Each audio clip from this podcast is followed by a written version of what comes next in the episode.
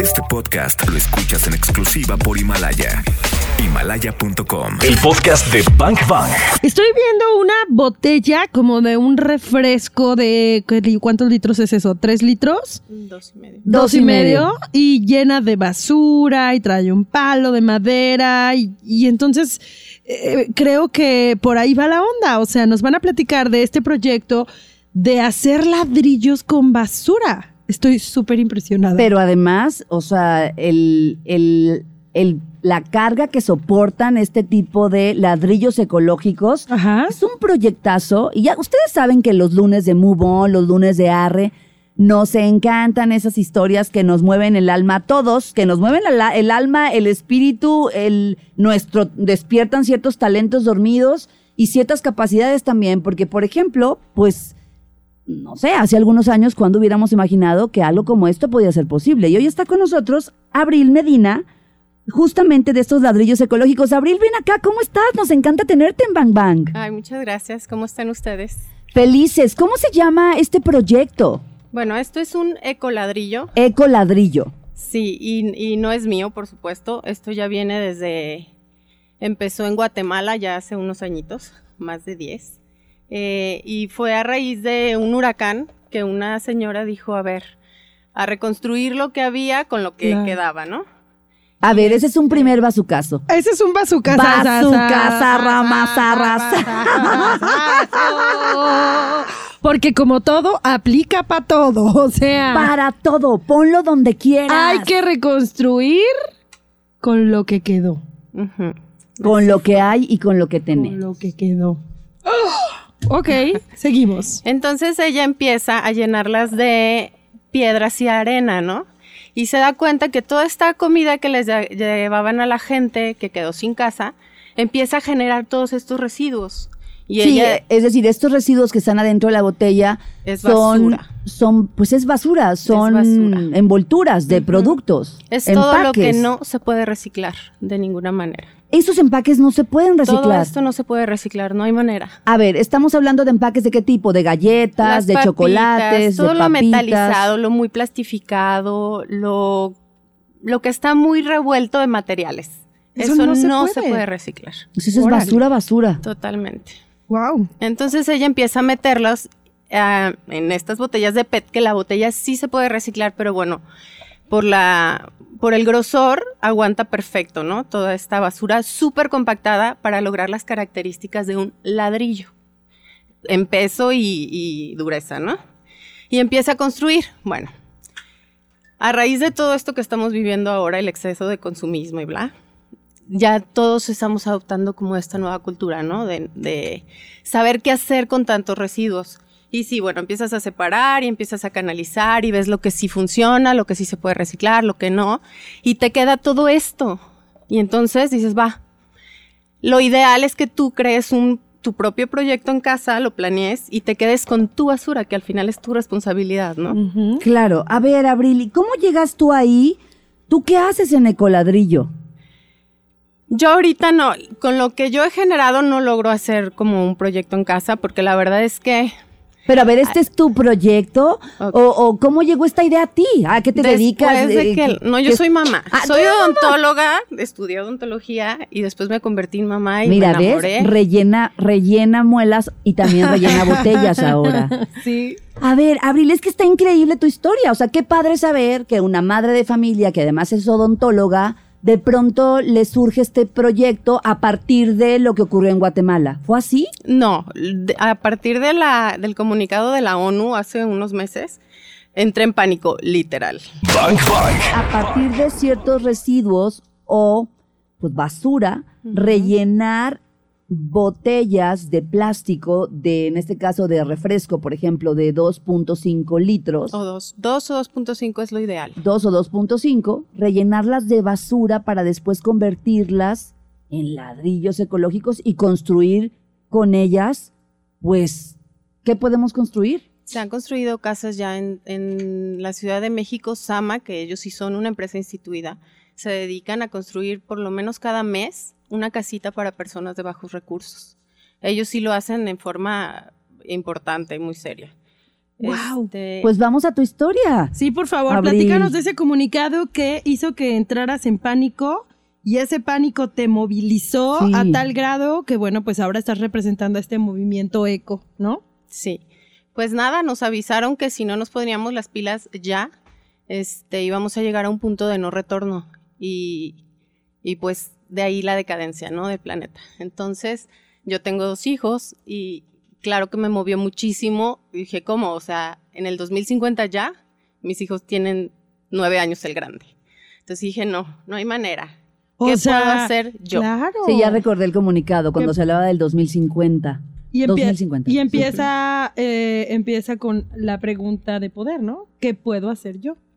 ¿Qué puedo hacer yo? Y algo dijo, ahorita dijo, nos informaron. Ujú. ¿Te fijas? Sí. O sea, no es una nota que se publicó de lo que la ONU recomendaba por el problema del cambio climático y lo que estamos viviendo. O sea, cuando dijo algo así que nos quedaban como en, un- en un promedio de una... 30 años. Ah, 30 años de... de si no hacíamos nada. si no hacíamos nada. Tenemos, parece ser que entre 8 y 10 años que todavía podemos hacer. revertir algo. algunas cosas. Y entonces dice, dice Abril, nos informaron. Sí. O sea, a todos. A ti, todos. a mí. Digo, la onda es que quizá lo leíste y lo leíste con un tinte de noticia X. De estas noticias que nos dicen constantemente, ¿no? Se extinguió ya el canguro. Eh, cada vez la capa de Ozono. ozono, este, existe menos. Eh, los se está eh, deshielando, se dice, Ujú. deshielando la Los Antártida o polos, los polos. Y escuchamos eso. Está y ardiendo nos- Australia. Y nos sentimos súper lejos. O sea, súper lejos del polo, súper lejos de Australia y súper lejos de la capa de ozono. Pero somos el todo, somos eso, ¿no? Totalmente. Y entonces, ¿qué pasó contigo, Abril? ¿Qué hiciste? Y entonces dije, ¿qué puedo hacer? ¿Qué puedo hacer? De pronto me quise comer el mundo, cosa que no pude. Y me concentré en mí, en hacerme responsable de lo mío, de mi casa, en enseñar a mis hijos a respetar, a hacerse responsables de sus propios residuos. Ellos van a donde vayan, tratan de rechazar todo esto, pero en caso de que no son niños, llegan a la casa con su envoltura y me la entregan Ujú. y la metemos aquí. Entonces, esto te crea una conciencia de lo que realmente generas en el día Wow. de residuos. Entonces, empiezas a ver y dices, bueno, si hoy me comí tres paquetes de galletas y dos de papitas y, no sé, una paleta y bla, bla, bla, y fui al café y tengo mi vaso, y empiezas a juntar todo lo del día, te asustas. Sí, la famosa huella ecológica, Es ¿no? tu huella ecológica. Entonces, ok, ya tienes todo esto, hazlo cuadritos, mételo aquí, compáctalo. Entonces dices, va, hoy sí que padre, es nuevo, lo hago, sí, mañana ya no, ya no está padre. Hice lo de hoy, hice lo de se te junta lo de ocho días, entonces empiezas a decir, no, gracias, no quiero las galletas. No, gracias, traigo mi vaso. No, gracias, este, me aguanto las ganas, mejor en mi bolsita, ¿sí Claro. sabes? Y empiezas a crear realmente una conciencia de no generar residuos. Y empiezas como los abuelitos, a cargar con tus cosas en la camioneta, tu topercito, tu bolsita, tu bla. No está difícil. Estaba revisando qué envolturas postconsumo serían las ideales para meterlas en esta botella. Por ejemplo, cajetillas de cigarros, Tetra Pak, frituras, papel aluminio, eh, popotes, algodón, servilletas, envolturas de regalo. Ahora que, que usamos tanto papel, por ejemplo, bueno, quienes, quienes usaron, porque yo no envolví ni un solo regalo con, con papel normal, unicel, plástico, six pack.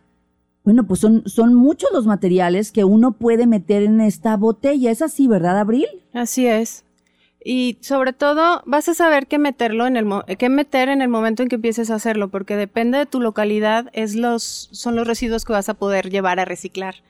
Hay lugares que tienen a la mano para prácticamente reciclar de todo y queda solo esto, ¿no? Las envolturas. Lo que sí no debe de entrar bajo ninguna circunstancia es orgánico, Claro. nada de comida, no metales, no pilas. Por ejemplo, la madera que podríamos pensar algunos que, ay, está inerte, ¿no? No pasa nada. No, es orgánico, o sea, se- Claro. se, descompone. Este, porque genera gases. Y entonces tú lo cierras y puedes no sé, a lo mejor construir una banquita, no te vayas a una casa. Y se va a romper.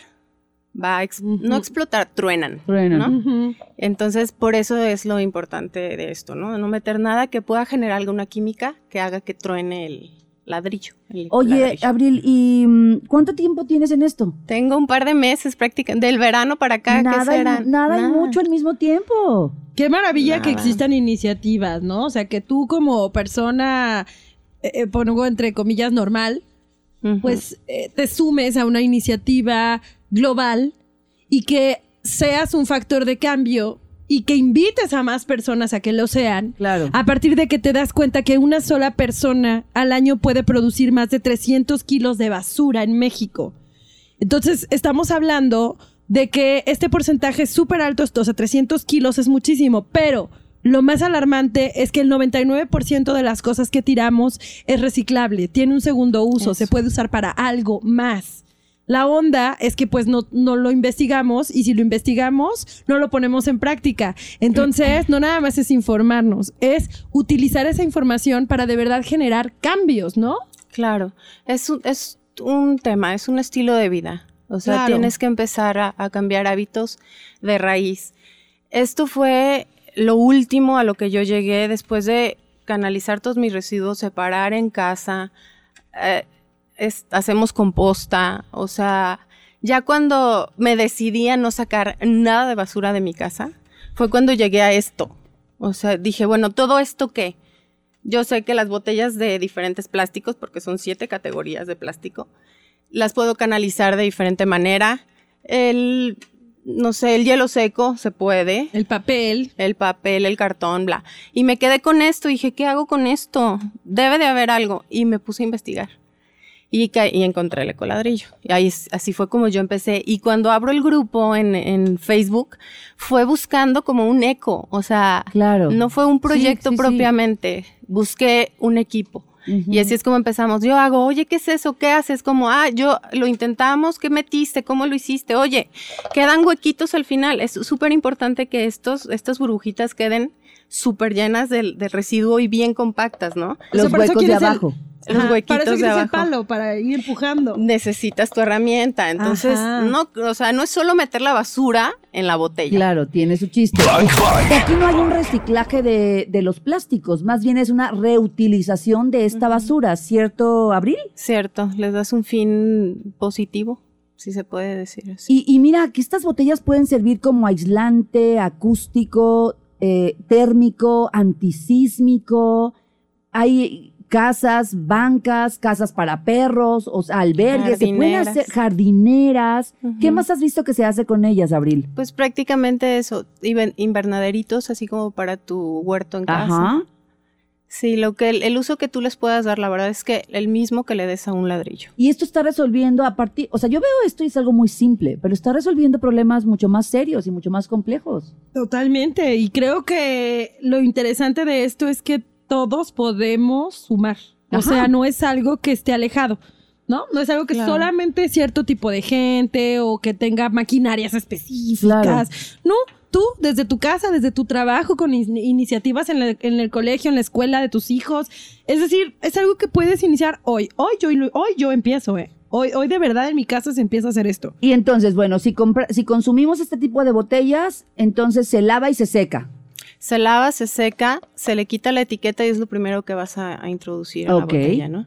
Y a partir de ahí ya todos, todas estas envolturas que vayas generando, pues sí, deben de estar igual, limpias, secas y las, y las introduces. Algo que es súper importante y es como así el inicio de este proyecto, es que esto no es una solución a tus, a tus residuos. O sea, es un método para que generes eh, un cambio de conciencia real y empieces a mejorar tus hábitos y, y, y te armonices con el planeta. O sea, no es a dónde meto mi basura y ay, qué padre, ya encontré dónde y aquí la voy a guardar, ¿no? Tienes que empezar a reducir en todo. O tienes sea- que cuidar el agua, tienes que eh, la energía, por ejemplo, si tienes posibilidad de hacer tu casa eléctrica, ¿sí sabes? O sea, Sí, tratar claro. de...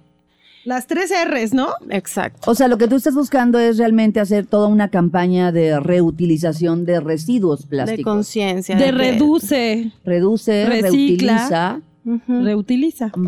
Algo que es importante es que tienes que poner en, en la botella la fecha de inicio. Y, y bueno, vas, vas a ver en cuánto tiempo la llenaste, ¿no? La terminaste, la cierras y el reto es que tu siguiente coladrillo te dure más. Tardes más en llenarlo que el primero. Ah, ya, claro, ahí te vas a dar cuenta que estás consumiendo Que menos. estás reduciendo. Sí, es que es lo que ella dice. O sea, ahora es todo un proceso, ¿no? De limpiar las envolturas, cortarlas, introducirlas, hacer como todo este proceso. Y entonces ahora cuando ella eh, va a la calle y va a consumir algo, piensa y dice, "Uy, no, mejor no. Mejor no. mejor no, mejor me espero, ¿no? Claro, ese es el objetivo real. Claro, y Abril, una vez que ya tengo mis botellas. ¿qué hacemos? Ya que tienes tus botellas, encontramos el apoyo del el Tianguis del Recicle. Es un lugar donde su lema es un lugar donde reciclar de todo. Eh, tú llevas todo. Ellos se encargan, encargan de canalizarlo y lo que de plano no se puede reciclar, que hay otras cosas que no puedes meter aquí o cuesta mucho trabajo, son muy gruesas. Ellos las confinan a un lugar seguro para que no contaminen los ríos y los mares, ¿no? Entonces, es un lugar seguro a donde puedes llevar tus residuos y tener la seguridad de que lo van a utilizar bien. O lo van a canalizar con, Lo van en a este caso, canalizar con empresas que se dedican a utilizarlos. Oye, y eh, este tipo de coladrillos tienen finalidad, o sea, como me, me quiero imaginar que como para cerrar el círculo, ¿no? Ecológico, una finalidad ecológica y social. Es decir, hay algunas organizaciones o, tienes conocimiento de algunas organizaciones que ayuden a lo mejor a gente sin hogar, a gente que perdió su casa, o sea, que tengan como una finalidad no lucrativa. Claro, en, en la Ciudad de México está Sama, que es una de mis guías, fue uno, uno de- donde yo empecé a ver y a buscar. Ellos cada mes aproximadamente hacen una casita y este para personas de bajos recursos. Ellos te reciben el ecoladrillo y te piden una aportación, este, pues para poder afrontar los gastos de, de construcción. Con voluntariado hacen casitas padrísimas y pueden seguirlos. este, sí, son cosas muy bonitas que hacen ellos. Que de hecho ahora que mencionaste lo de construcción, pues esta es una solución mucho más práctica para la construcción que, ojo, ojo, porque normalmente consume más de la mitad de los recursos del planeta, o sea, la construcción La tradicional, construcción. digamos. Ujú. ¿Te imaginas? Wow. Entonces creo que hay un ganar, ganar por todos lados. No, y que existan este empresas como lo que está diciendo Sama, que justo se dedica a que esta iniciativa ecológica tenga un cierre social. ¿no? O sea, que finalmente se construya para quienes lo necesitan. Eso está padre. Claro. Nadia, Gabriel, ¿cuántas botellas habrás hecho de cuando empezaste este movimiento, tú Yo, y tus hijos? Mías, ¿Llevas, ¿Llevas la cuenta? no te puedo dar una cuenta real porque yo recojo basura de do- a donde voy. Ok. M- Empiezo, entonces he llenado un par.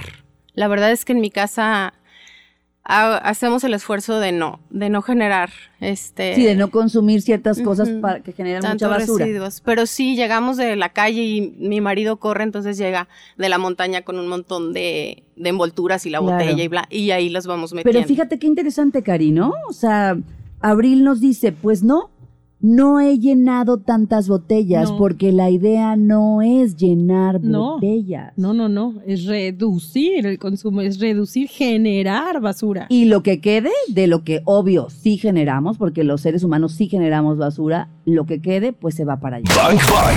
Abril, aproximadamente cuánto debe de pesar la botella para que me indique que ya es, es la buena, ya quedó. Si tu botella tiene una capacidad de 2 litros aproximadamente, debe de pesar 666 gramos como mínimo. Si la compactas más y logras seguir metiendo residuos, pues un poquito más. Y está padre que, bueno, pues conozcamos qué materiales se puede, que cuáles no son aptos para nuestro coladrillo. Entonces, estaría chido, Abril, que nos dieras información eh, o algún lugar en donde poder buscar más, ¿no? Claro que sí. Eh, existe ya una organización propiamente, se llama Sama, está en, si la pueden seguir en sus redes, este, trae información muy padre y más concreta de, cómo es el ecoladrillo y de todos los proyectos que ellos hacen. Em, ellos aproximadamente una vez al mes hacen una casita para personas con bajos recursos y con el apoyo de los voluntarios y una aportación de 40 pesos por ecoladrillo. No, pues súper bien. Súper bien. Abril, esta iniciativa, como ya dijiste, ¿no? O sea, surgió de Estoy en shock, la ONU nos acaba de informar. ¿No? Sí. ¿Qué no, qué, qué, qué, ah, exactamente qué fue lo que a ti como que te movió, que te impulsó a hacer esto?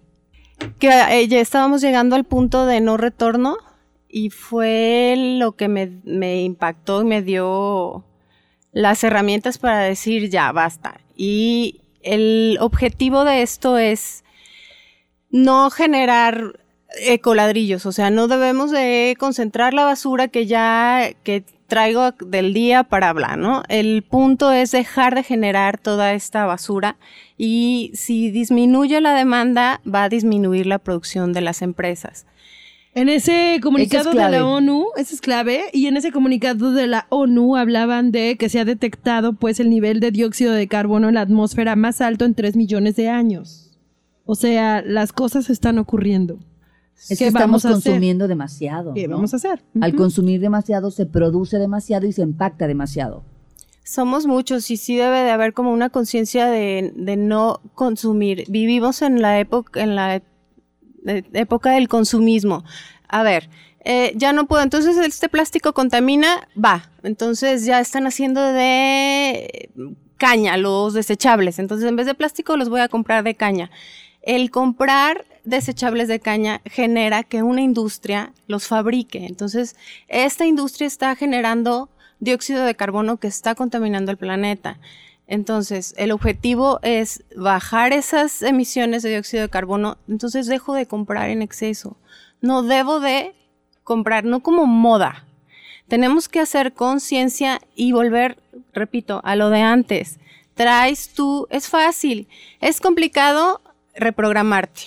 Una vez que lo logras, cambias Claro. tus hábitos. Ay, Ahí este, a- ahorita acabas de decir algo que me encantó porque vi que una empresa de unas chicas se dedican a llevar eh, platos, vasos, tenedores, como todos los, de- por así decir, desechables de una fiesta de cumpleaños de niños.